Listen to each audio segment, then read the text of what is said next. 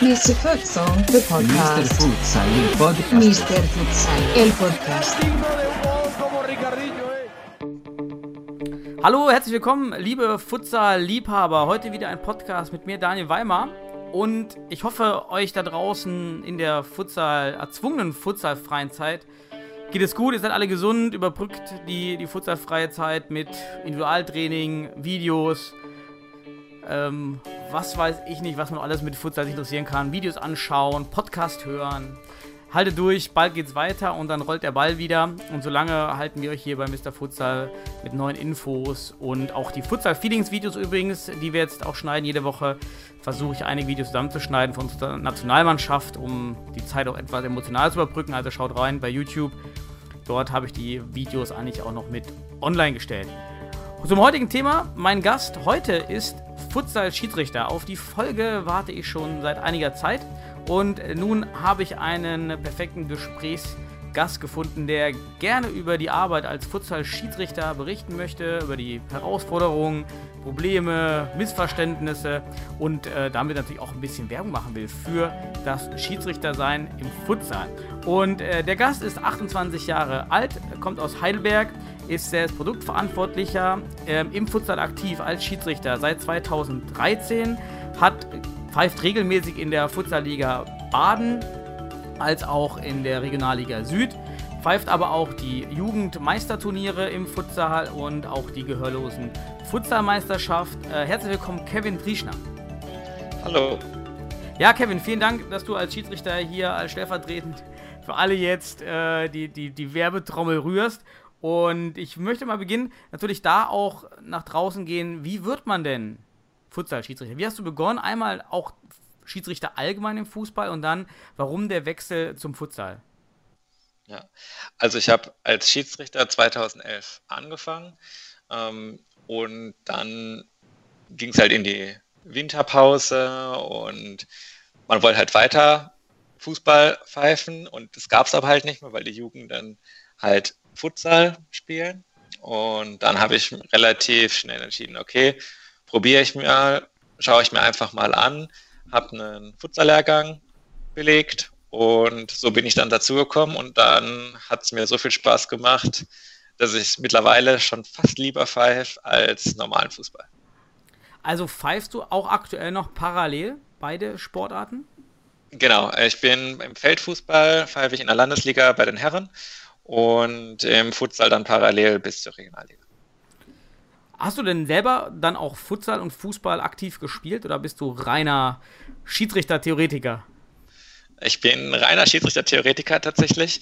Ähm, kommt eher selten vor, gibt es aber halt auch. Ist es am Anfang ein bisschen gewöhnungsbedürftig, definitiv. Und ich glaube auch, es war mit Sicherheit am Anfang nicht alle so zufrieden mit mir. Rückblickend betrachtet gibt es auch einige Sachen, die ich heute anders machen würde mit dem heutigen Wissen. Aber mit dem, was man damals hatte, ist es so ein bisschen, man geht halt mit dem Regelbuch unterm Arm auf den Platz. Aber durch halt viel Praxis und viele Spiele ähm, geht es dann mit der Zeit und man gewöhnt sich und findet rein und dann funktioniert es schon. Hast du dann auch zu Anfang äh, neben dem Regelbuch ähm, schaut man schaut man Videos an, versucht man sich autodidaktisch dann auch noch Sachen äh, anzuschauen, obwohl auch damals gar nicht so viel Material im Netz zu finden war. Also welche Quellen außer dem Lehrgang, der ja nur sehr kurz ist, kann, vielleicht kannst du noch mal ganz kurz sagen, wie lang diese Grundausbildung Futsal-Schiedsrichter ist. Was für andere Quellen hast du noch? Genau. Also der Grundlehrgang Futsal-Schiedsrichter ist tatsächlich ein Abend. Ähm, in so etwa zwei Stunden erklärt man die Unterschiede, die es zum, ich nenne es jetzt mal, normalen Fußball gibt und weist auf die ganzen Besonderheiten hin. Und um sich dann halt weiter fortzubilden, habe ich halt probiert, Videos zu finden. Ähm, auf YouTube gibt es ja die ein oder anderen Studentenmeisterschaften, die man schon mal finden kann. Äh, oder halt auch einfach sich Spiele anschauen. Da ich ähm, gebürtig selber aus der Region Duisburg bin, ähm, probiere es immer mit einem Heimatbesuch zu verbinden und mir die das Auswahlturnier Anfang Januar anzuschauen und dort auch einfach die Schiedsrichter anzuschauen, was machen sie, was kann ich da noch mitnehmen? Und halt einfach auch im Austausch mit den anderen Schiedsrichterkollegen zu sein.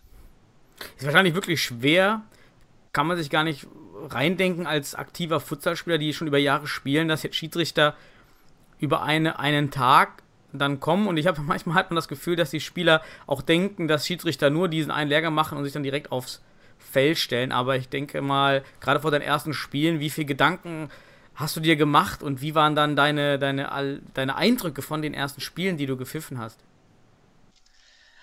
Also der Vorteil beim Futsal ist ja auf jeden Fall, dass man als Schiedsrichter zu zweit ist. Und das hat es gerade am Anfang relativ einfach dann doch gemacht. Ja, man ist natürlich davor nervös. Ich glaube, das ist jeder vor seinen ersten Spielen. Wahrscheinlich auch unabhängig davon, ob als Spieler, Trainer oder Schiedsrichter. Aber dadurch, dass dann man halt den Gegenüber hat, man schaut sich dann an, hat Blickkontakt und kriegt vielleicht mal auch so ein geheimes Zeichen und weiß dann, okay, jetzt wird eigentlich das von mir erwartet oder man wird unterstützt, indem einfach mal der Gegenüber äh, eine Entscheidung pfeift, die man selbst, wo man sich nicht sicher war. Und dann bespricht man das danach, gerade halt durch die Jugendspiele, wo die Schiedsrichter ja anfangen, wenn wir dann so in der Jugendhallenkreismeisterschaft sind, da geht ein Spiel 15 Minuten, da kann man sehr gut reinkommen und kann dann halt direkt danach Feedback von dem anderen Schiedsrichterkollegen bekommen. Ja, guter, gutes Stichwort. Der andere Schiedsrichterkollege. Wie, wie ist das genau aus, aus meiner Sicht, Erfahrung oder jedenfalls ist das, was ich mir immer, so, so wie ich das Regelwerk auslege, sind es beide Schiedsrichter gleichberechtigt? Oder ist es dann doch so, dass einer das letztendlich Machtwort hat, wenn man das so übertreiben möchte? Oder sind Leute doch beide eigentlich eher gleichberechtigt, gerade im Vergleich zum Fußball, zum Linienrichter und Hauptschiedsrichter? Also es sind schon beide gleichberechtigt. Es ist so, sollten, so das Regelwerk es halt vor, beide sich nicht einigen können, entscheidet der Schiedsrichter 1, das ist der, der auf der Seite der Auswechselbänke steht. Ähm, normalerweise wird man sich aber immer einig. Entweder halt durch Blickkontakt direkt, weil der eine gleich sagt, er hat es besser gesehen, oder aber man bespricht sich kurz. Also insbesondere, wenn es dann äh, um einen Platzverweis zum Beispiel geht, ist es eigentlich immer so, dass man sich kurz nochmal austauscht, wenn sie nicht ganz glasklar war, spricht man halt auch nochmal kurz miteinander und dann kommt auch zügig die Entscheidung. Aber so, dass halt beide eigentlich da mitgehen können und sich einig sind. Was würdest du sagen im Hinblick auf auch Vergleich zum Fußball? Was sind, was ist viel, viel einfacher und was ist viel, viel schwieriger zu beurteilen im Futsal im Gegensatz zum Fußball? Also einfacher, ich weiß nicht, ob es unbedingt einfacher nennen würde, aber was es angenehmer macht, sind auf jeden Fall, dass dadurch, dass die Spielfortsetzung relativ zügig ja immer stattfinden müssen aufgrund der wenigen Sekunden, die die Spieler nur haben, dass dadurch halt einfach weniger Unsportlichkeiten entstehen. Und das macht das Spiel einfach schneller, attraktiver und dadurch ein bisschen einfacher zu pfeifen. Aber dadurch, dass das Spiel auch schneller ist, macht es natürlich manchmal auch ein bisschen schwieriger, dann wirklich alles zu sehen und so rasch zu beurteilen, weil dann ist der Ball auf einmal schon wieder weg und man ist vielleicht noch gedanklich bei der Szene und denkt sich, okay, eigentlich hätte ich jetzt noch pfeifen müssen, hätte ich noch können und dann ist schon wieder das nächste passiert und das darf halt nicht passieren. Man muss halt schauen, dass man immer auf der Höhe bleibt, also auch geistlich insbesondere und das ist so ein Schritt, wo ich sage, da ist Futsal doch nochmal ein bisschen anspruchsvoller als Fußball. Ich glaube auch gerade bei der Geschwindigkeit, wenn ich das von außen sehe als Trainer, was ich ganz, ich, dann reg, regt man sich natürlich auch auf, wo man weiß, es ist wirklich schwer zu machen. Vorteil laufen lassen im Futsal, da ja innerhalb von ein, zwei Sekunden viel mehr passieren kann als im Feldfußball. Hast du auch das Gefühl als Schiedsrichter, dass das viel, viel schwieriger ist? Ja, also es ist auch ähm, so gerade den, den jungen Schiedsrichtern empfehlen wir klar mit Vorteil, sehr behutsam umzugehen im Futsal. Eben dadurch, dass es halt dann noch zu einem kumulierten Foul dazu zählt. Und dann auch noch im Kopf zu behalten, okay, die Mannschaft hat schon ihre Fouls voll und wenn ich jetzt da Vorteil gebe und es passiert nichts draus, dann regen sie sich vielleicht auf, weil das der 10 Meter Strafstoß geworden wäre. Ähm, also es ist schon so, dass man mit dem Vorteil auch ein bisschen vorsichtiger, glaube ich, ist im, im Futsal. Und wenn man ihn halt entscheidet, dann muss man ihn halt auch konsequent durchziehen und halt entsprechend anschließend noch das kombinierte Foul oben drauf geben. Mhm. Hast du manchmal Szenen, das habe ich persönlich auch bei jungen Schiedsrichtern, wenn man ist ja einfach als langjähriger Futsalspieler und Trainer doch irgendwie besser informiert als jemand, der ganz neu im Futsal ist.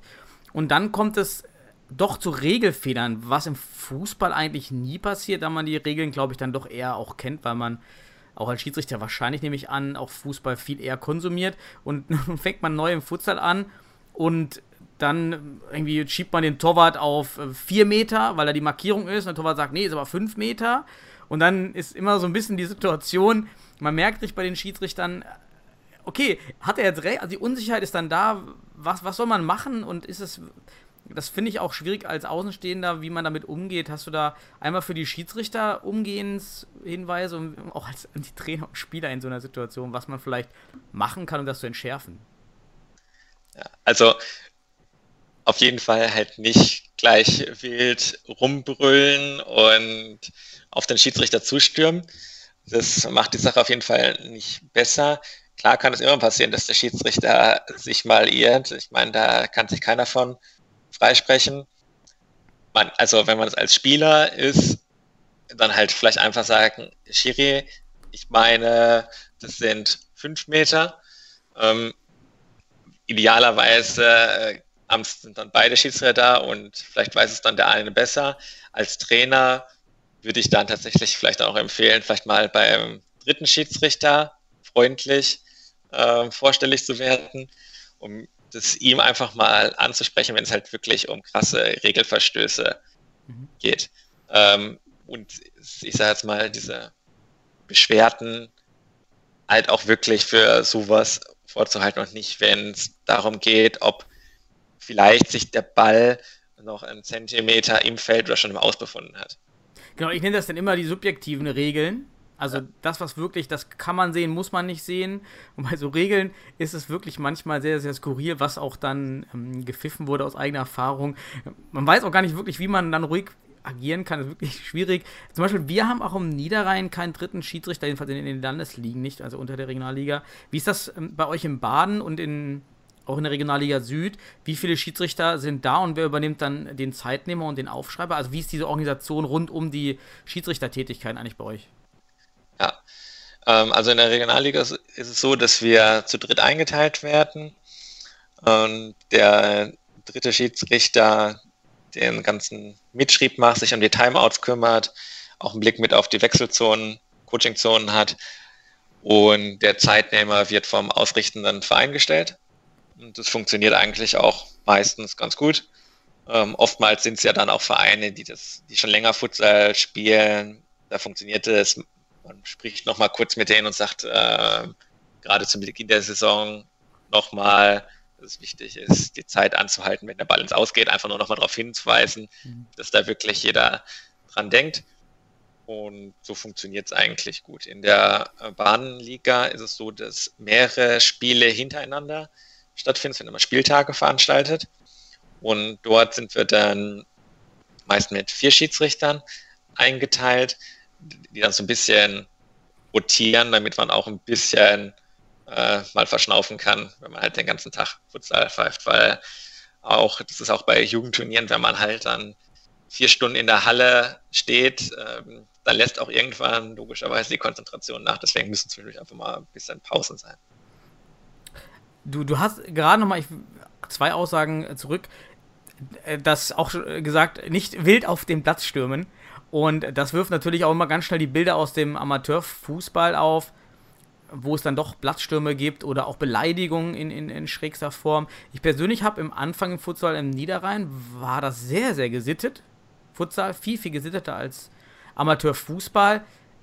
Weicht etwas auf jetzt in den letzten Jahren, aber ich habe das Gefühl, es ist trotzdem noch gesitteter, jedenfalls bei uns im Niederrhein, als im Amateurfußball. Kannst du das für euch in der Bahnliga und Regionalliga ähnlich sehen, dass es etwas ruhiger ist als im Amateurfußball? Ähm, würde ich schon größtenteils auch so sehen. Äh, Ausnahmen gibt es natürlich immer, aber ich glaube halt echt dadurch, dass das Spiel so schnell ist, um das mal zu sagen, hat man gar keine Zeit, sich wirklich zu beschweren.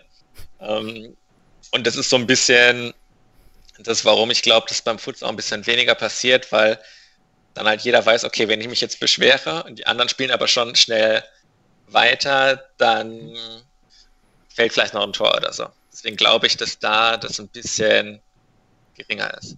Also ich, guter Punkt, weil das versucht man natürlich dann auch als Spieler äh, ich früher als Torwart natürlich auch, sobald man merkt, oh, da kommt jetzt die Situation, die könnte schwierig werden, einfach weiter, einfach schnell rein. Ja, und das Spiel läuft weiter. Ähm, äh, klar, das äh, guter Punkt, habe ich noch gar nicht so gesehen. Immer schnell weiterspielen, dann, dann hält man alle ruhig, hoffentlich.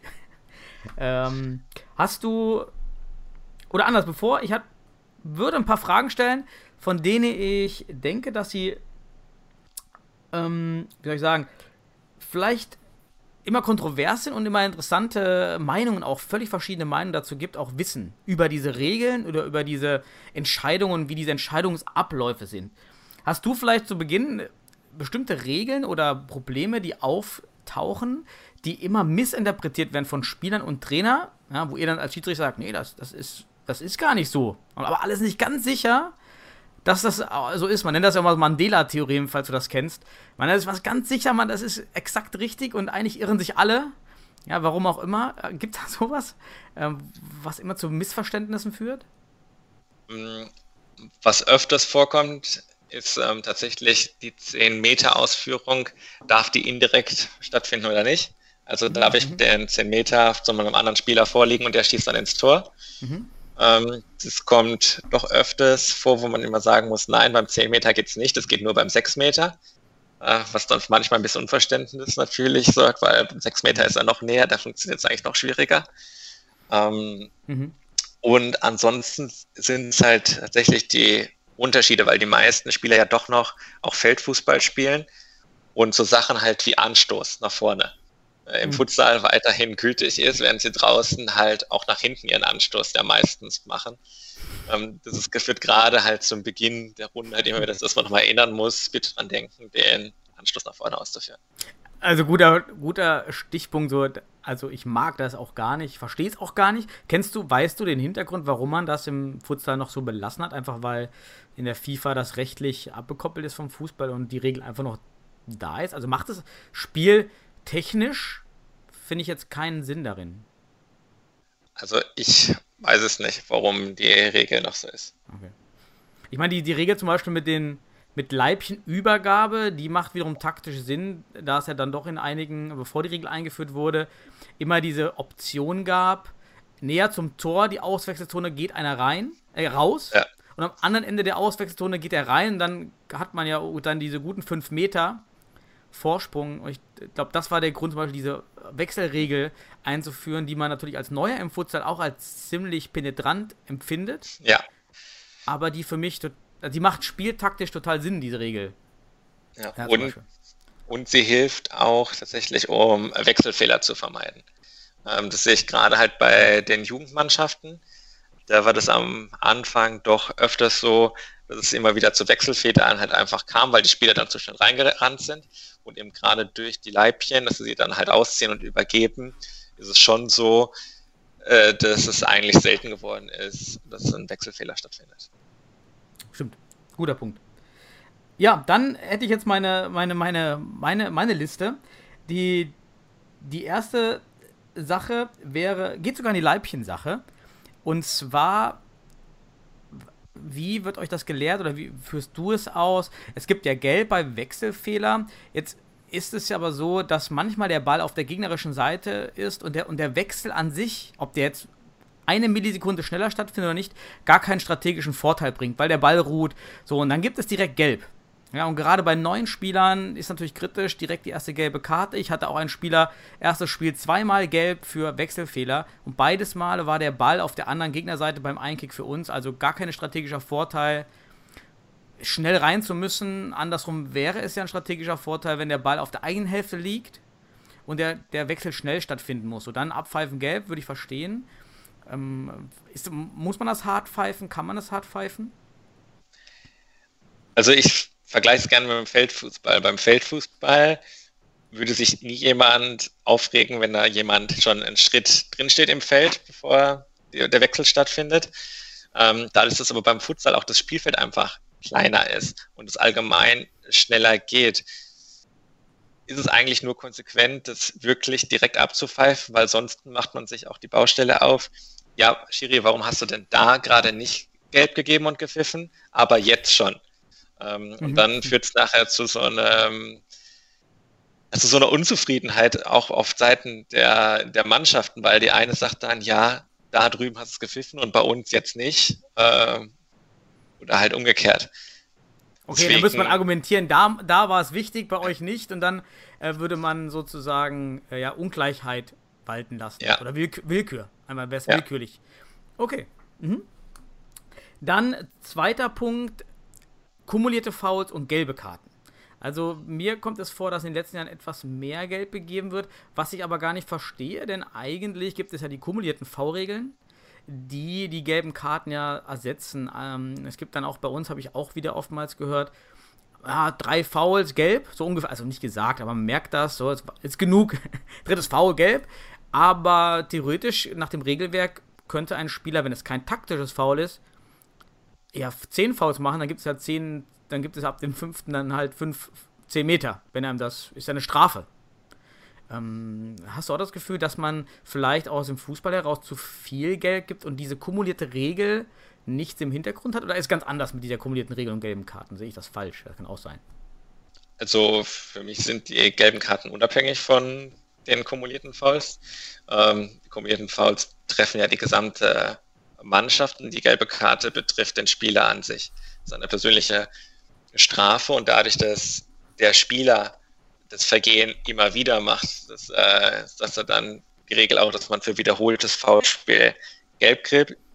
Und so drei Fouls ist so, sag mal, so eine ungefähre Faustregel, das hängt natürlich auch ein bisschen davon ab, äh, was er macht, aber äh, es ist schon so, dass man eigentlich den Spieler dann mal ermahnt, wenn das Foul jetzt nicht so nicht schlimm war und dann ihm halt irgendwann sagt, du hast es jetzt oft genug gemacht, dann gibt es die gelbe Karte.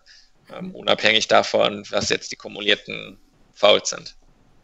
Okay. Also, weil es eben diese Individualbetrachtung ist und die kumulierten Fouls eher die, die Team-Ebene ist ja. und damit. Hm, okay.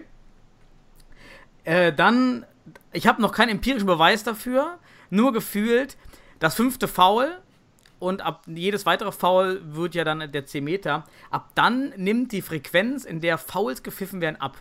Kannst du die These bestätigen, auch aus eigener Erfahrung? Überlegt man als Schiedsrichter dann wirklich, ah, jetzt, wenn ich jetzt pfeife, dann, dann, dann ist es der 10 Meter und dann, dann gibt es nur Tumulte zum Beispiel. Also hat man, ohne es zu wollen vor allen Dingen, irgendwie dann doch das, dass man das reduziert, seinen Foulpfeifen ab, diese, ab dieser Grenze? Ja, also es sollte natürlich einheitlich zur Linie passen. Also es bringt nichts, wenn ich am Anfang halt ähm, dreimal wegen einem leichten Rempler gepfiffen habe und danach gar nicht mehr den Rempler pfeife. Mhm. Ähm, so sollte es halt auch nicht sein. Ähm, das muss zur Linie passen, aber es sollte schon, ich sage jetzt mal so sein, dass auch das fünfte halt klar ist. Mhm. Ja.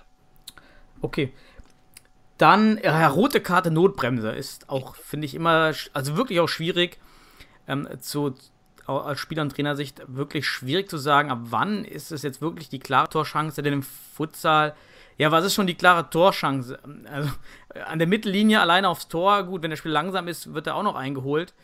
Ähm, ich habe mal die Regel gehört mit dem Kegel, der vom, vom Tor sich wie so ein Dreieck zur Mitte hingibt und nur innerhalb dieses Kegels ein Foul, sobald der Spieler der erste Spieler ist vor dem Torwart und dann gefault wird, Gibt es da was Neues oder wie wird das ähm, gelehrt? Diese, wann ist eine, eine Not oder ein, ein Foul, eine Notbremse und damit rot? Also es gibt halt verschiedene Kriterien, die halt für eine Torschanceverhinderung, wie es laut Regelwerk heißt, die Notbremse, halt ähm, andeuten. Und das ist halt einmal die Ballkontrolle. Ähm, hat der Spieler den Ball, beziehungsweise kann er in unmittelbarer Zeit halt in Ballbesitz gelangen? hat einen Zug zum Tor und halt auch die Anzahl der Spieler, die eingreifen können oder können überhaupt Spieler eingreifen. Und ähm, es ist natürlich schon so, je besser der Winkel aufs Tor, desto eher kann er natürlich auch zum Abschluss kommen, je näher dran. Das spricht dann auch wieder dafür. Letztendlich ist es immer eine Individualbetrachtung. Man kann, ich würde mal sagen, den, den Kegel als Anhaltspunkt nehmen, ja.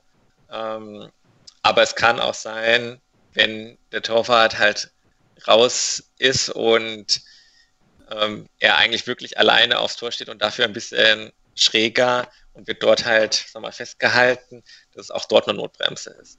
Mhm. Ähm, also es ist sehr, ja, schon sehr unterschiedlich, aber es gibt halt so ein paar Anhaltspunkte, die man mhm. als Schiedsrichter halt relativ schnell durchgeht. Ähm, passt das oder passt das okay. nicht?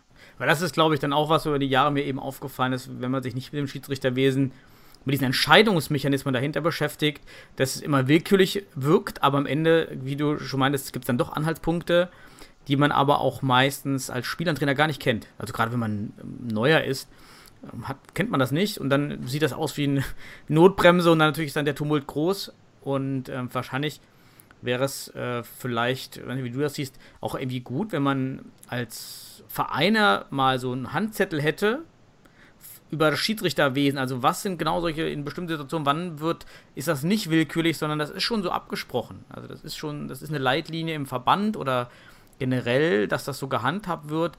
Kennst du da solche Zettel? Wäre das sinnvoll? Also äh, Zettel nicht. Wir haben bei uns ähm, Handouts, die die Futsalregeln in Kurzform für die Vereine einfach nochmal mhm. erklären. Und was wir anbieten, was ich auch selber mache, ist, ich gehe zu Vereinen, wenn sie anfragen und biete Trainern eine explizite Schulung vor dem Saisonbeginn an. Mhm. Das ist schön, ähm, ja. Einfach dort dann auch, ist das mal einmal die wichtigsten Regeln zu mhm. zeigen, aber dann halt auch anhand von Videosequenzen und auch einfach durchs mhm. Gespräch, was bewegt den Schiedsrichter zu so einer Entscheidung. Macht ihr das beim Verband generell oder ist das jetzt eine Privatinitiative von dir nur? Nee, das macht äh, der Verband generell. Die Mannschaften oder die Vereine äh, können sich melden. Ich bin mir gerade die Anzahl nicht sicher. Ich glaube, wenn es zehn Vertreter sind ähm, und dann eher zu was angeboten. Okay. Interessant, also kann ich jetzt, könnte es auch sein, bei uns gibt es das auch im Verband. Kenne ich jetzt so noch gar nicht, aber will ich jetzt auch gar nicht sagen, dass es nicht so ist. Auf jeden Fall eine gute Sache. Äh, Wäre wahrscheinlich auch mal gut, wenn man jeden schulen würde, denn ich glaube, man kann immer wieder was Neues dazu lernen. Auch ich habe heute schon wieder in dem Podcast was Neues gelernt, was man nicht so auf dem Schirm hat, was auch nicht im Regelwerk steht. Also was eher so eine Auslegungssache ist und was gelehrt wird, wie, wie man etwas interpretiert oder so im Verband. Das finde ich, glaube ich, mal gar nicht so schlecht. Ja, dann würde ich vielleicht nochmal zur, zum, für alle, die sich jetzt interessieren und auch Schiedsrichter machen wollen, denn uns fehlen natürlich im Futsal Schiedsrichter. Dadurch steigen auch die Kosten, da auch nicht, jeder, nicht jede Region Schiedsrichter hat. Ähm, um so ein bisschen Werbung zu machen für, für das Futsal-Schiedsrichter-Dasein, mal auf die ganze, auf das komplette Ausbildungssystem einzugehen. Äh, wie läuft das denn bei euch im Verband? Wie beginnt man zunächst, äh, dem Futsal-Schiedsrichter zu sein? Du hattest es kurz angedeutet mit diesem einen Tag. Aber welche Voraussetzungen sind denn notwendig, dass ich diesen einen Tag überhaupt machen kann? Ja, also Grundvoraussetzung ist auf jeden Fall eine gültige Fußballschiedsrichter-Ausbildung.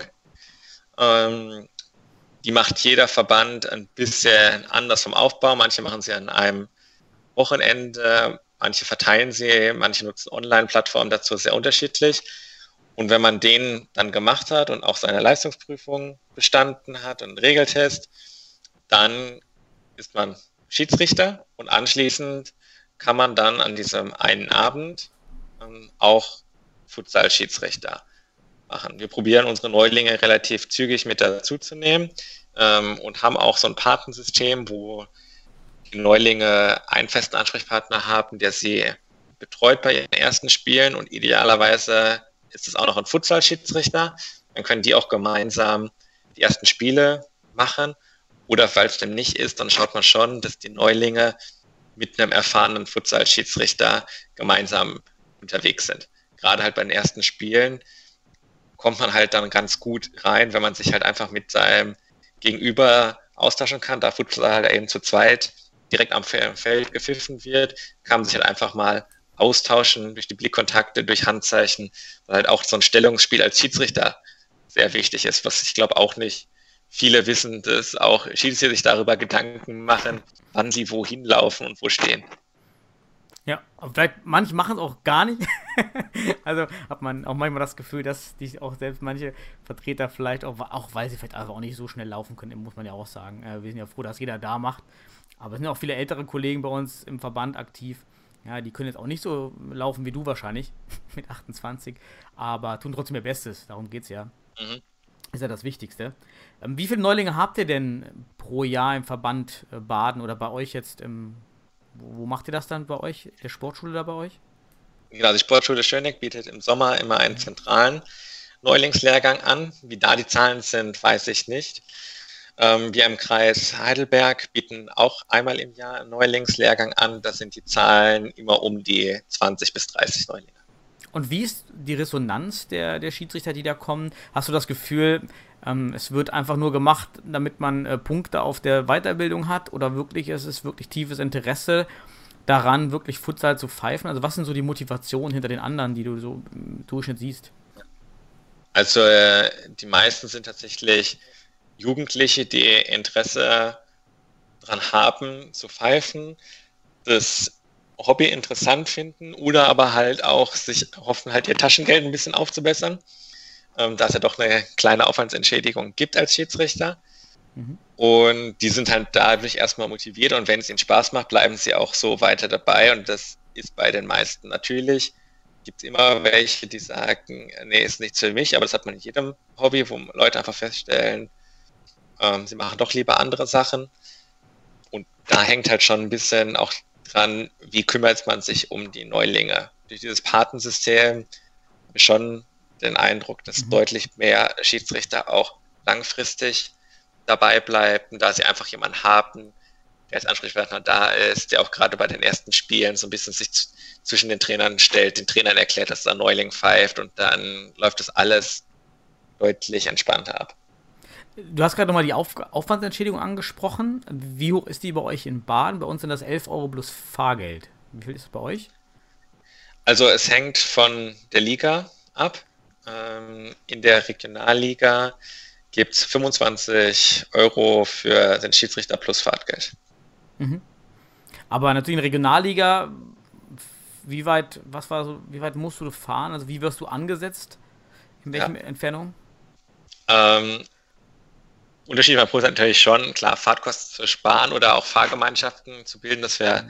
gemeinsam angesetzt werden, aber ich sage jetzt mal, eine Anreise zwischen einer Dreiviertelstunde und Stunde kommt durchaus vor.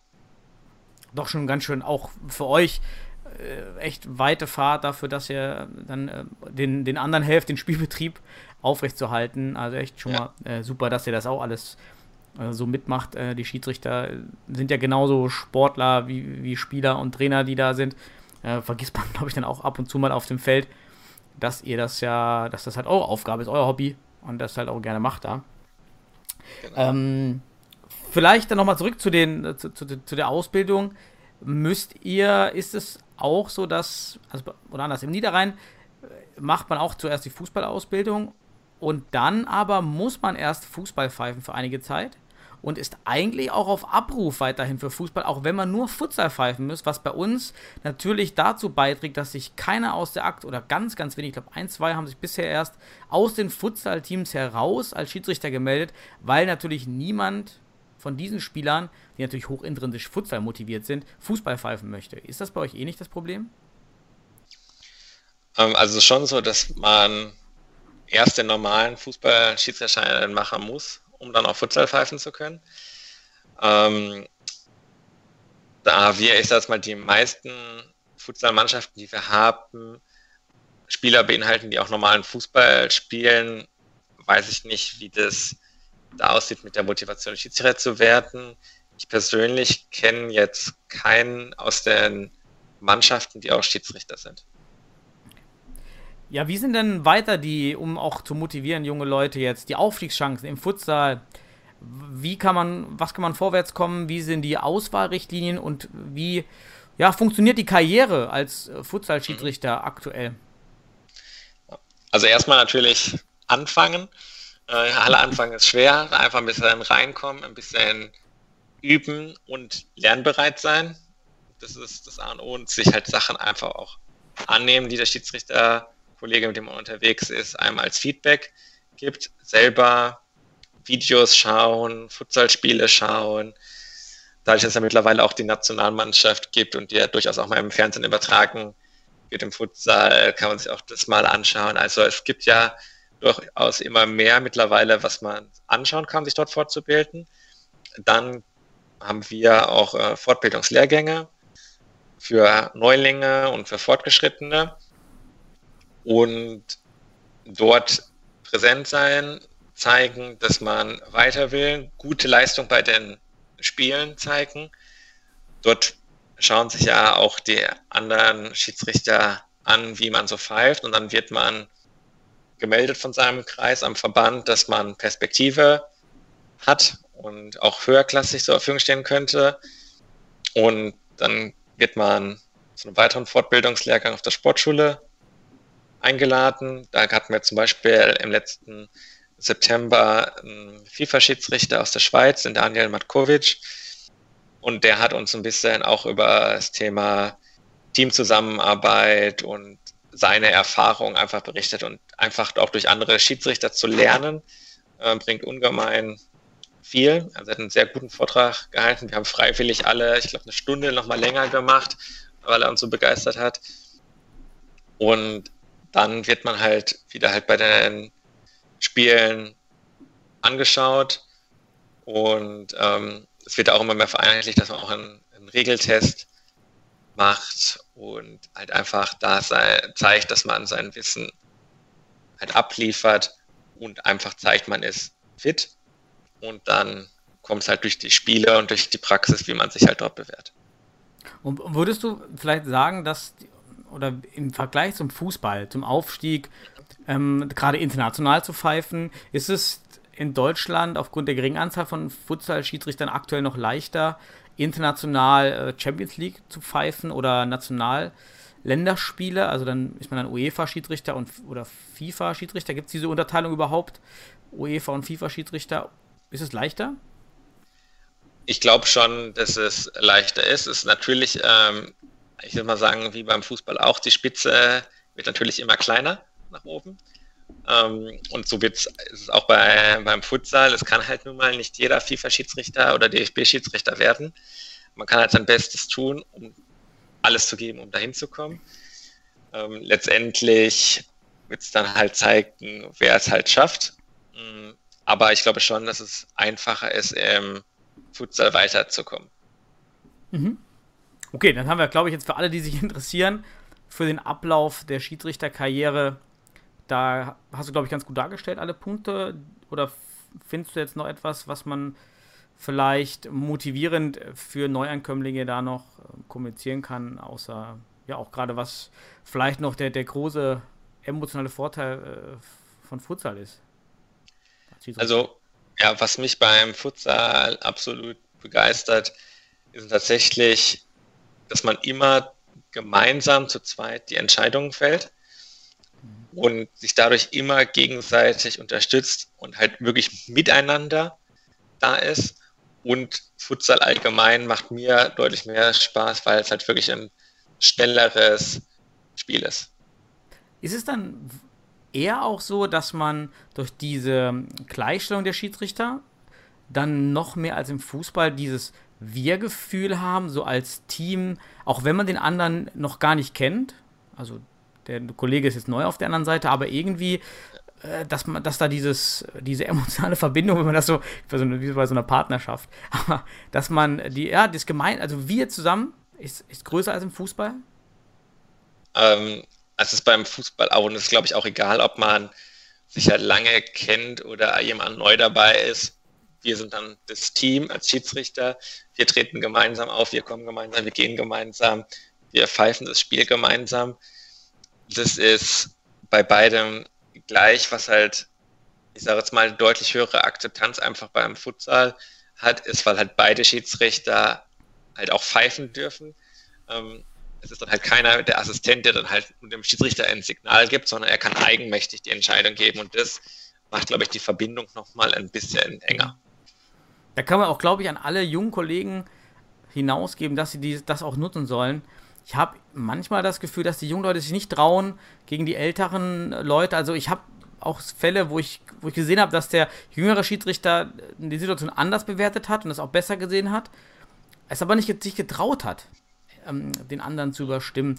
Wahrscheinlich kann man auch sagen, macht's einfach, oder? Ja, also eigentlich nur sagen, macht's einfach, wenn dir tausendprozentig sicher bist, dann pfeif.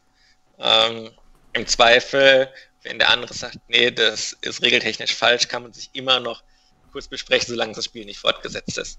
Also da kann eigentlich nichts passieren. Und wenn der eine meint, er hat es besser gesehen, dann ist egal, wenn der halt 14 ist und der andere ist 50, dann kann auch der 14-Jährige ruhig zu seiner Entscheidung stehen.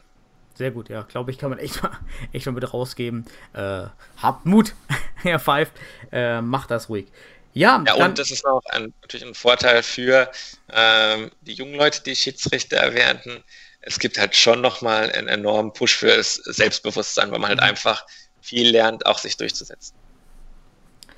Ja, dann, Kevin, dann würde ich, sind wir schon eigentlich so weit am Ende und ich würde die Endfrage, könnte auch eine Anfangsfrage sein, aber ich glaube, es ist schöner, damit aus dem Podcast auch um, um, um neue Schiedsrichter anzuwerben und so ein bisschen zu werben. Warum machst du Schiedsrichter? Also was motiviert dich, Schiedsrichter zu sein? Es macht einfach Spaß, Teil von dem Spiel zu sein. Ähm, und ich mag es halt, ich, habe immer den Anspruch, bestmöglichste Leistung zu geben und alles möglichst gerecht abzulaufen. Es ist das Empfinden eines jeden, ist vielleicht nicht immer, dass es gerecht ist, eine Entscheidung, aber das ist meine persönliche Ambition und das motiviert mich. Und wenn am Ende alle zufrieden sind, dann ist es eigentlich, das ist so der Höhepunkt ähm, den man haben kann als Schiedsrichter, dass halt wirklich ja, sich irgendjemand tatsächlich bedankt, am besten von beiden Mannschaften. Und ähm, dann halt einfach auch so besondere Spiele zu haben, wie halt für mich jetzt erstmal die deutsche Gehörlosenmeisterschaften dort zu pfeifen oder auch ähm, letztes Mal die deutschen Futsalmeister gegen die deutschen Gehörlosenmeister. Das sind halt einfach Spiele, die ein bisschen besonderer sind, die halt einfach Spaß machen. Warum waren die besonders? Kannst du das mal kurz ausführen? Aus Schiedsrichtersicht? Ja, ähm, also aus Schiedsrichtersicht einmal das Spiel natürlich äh, der beiden deutschen Meister. Äh, es hat natürlich schon so ein bisschen so ein bisschen Besonderheit, dass man dieses Spiel kriegt. Ähm, und halt ja einfach ähm, auch diese dann die Interaktion, es macht auch nochmal das Spiel für uns Schiedsrichter ein bisschen anders mit Gehörlosen, weil wir dazu sich noch eine Fahne in der Hand haben. Ähm, und das dann auch noch zu bewerkstelligen und aber alle glücklich zu machen und Fußball dann halt wirklich als wirklich als positives Beispiel für ein gelungenes Miteinander äh, zu, zu sehen, das äh, macht halt einfach Spaß. Das ist sozusagen euer Gewinn, den die Spieler haben, wenn, äh, wenn sie ein Tor schießen? oder das Spielgewinn ist für euch eher der, der interne Sieg mit sich selber. Die Leistung hat gestimmt und äh, die Teams ja. sind zufrieden. So, ich habe das gemacht, damit alle zufrieden sind. Genau, also dass alle zufrieden sind, das ist eigentlich selten so, aber dass man, äh, das, genau, dass schon die meisten zufrieden sind oder dass man halt auch einfach mit sich selbst zufrieden ist, dass man selbst weiß, ich habe heute das Beste gegeben, was ich kann. Ähm, und bin aber trotzdem nicht so, dass ich sage, oh Gott, ähm, ich lasse gar nichts zu, was jetzt hier irgendjemand sagt, sondern ich reflektiere dann nachher schon auch nochmal das Spiel und weiß auch im Nachhinein, naja, die Entscheidung würde ich jetzt vielleicht nicht nochmal so viel, man lässt die Spiele ja schon nochmal Revue passieren in seinem eigenen Kopf. Ja, wunderbar. Dann haben wir jetzt, glaube ich, emotional, organisatorisch ziemlich viel um das Thema Futsal und Schiedsrichter allgemein, äh, Schiedsrichter allgemein und Futsal-Schiedsrichter besprochen. Ähm, ich kann nur sagen, dass ich immer Respekt habe und das super finde, dass sich genauso wie sich Spieler finden und Trainer finden, auch Schiedsrichter finden. Ja, auch entschuldige natürlich an alle Schiedsrichter aus dem Verband Niederrhein, ja, die man natürlich auch mal selbst, wenn man emotional, gerade bei Regeln verstößen, dann bin ich auch manchmal nicht zu halten. Ich bin zwar nicht aufs Feld gerannt, aber ja, man hat dann seine emotionalen Tiefpunkte, ja, mal ganz erheitliches, Entschuldigung. Ja, also ich bin froh, dass jeder da ist und jeder mitmacht. Und ähm, von daher danke ich dir vor allem, dass du das hier so wunderbar kommuniziert hast an die Futsal-Community da draußen. Und ähm, danke dir für das Interview, danke den Zuhörern und wünsche dir ja eine gute Saison. Sobald sie natürlich wieder losgeht nach Corona, natürlich auch für euch wahrscheinlich genauso schwer wie für die Spieler, wenn nichts läuft. Und ähm, ja, hast du sonst noch dein letztes Wort? Nein, vielen Dank, es hat viel Spaß mit dir gemacht und ich wünsche dir auch alles Gute. Ciao, Kevin. Tschüss.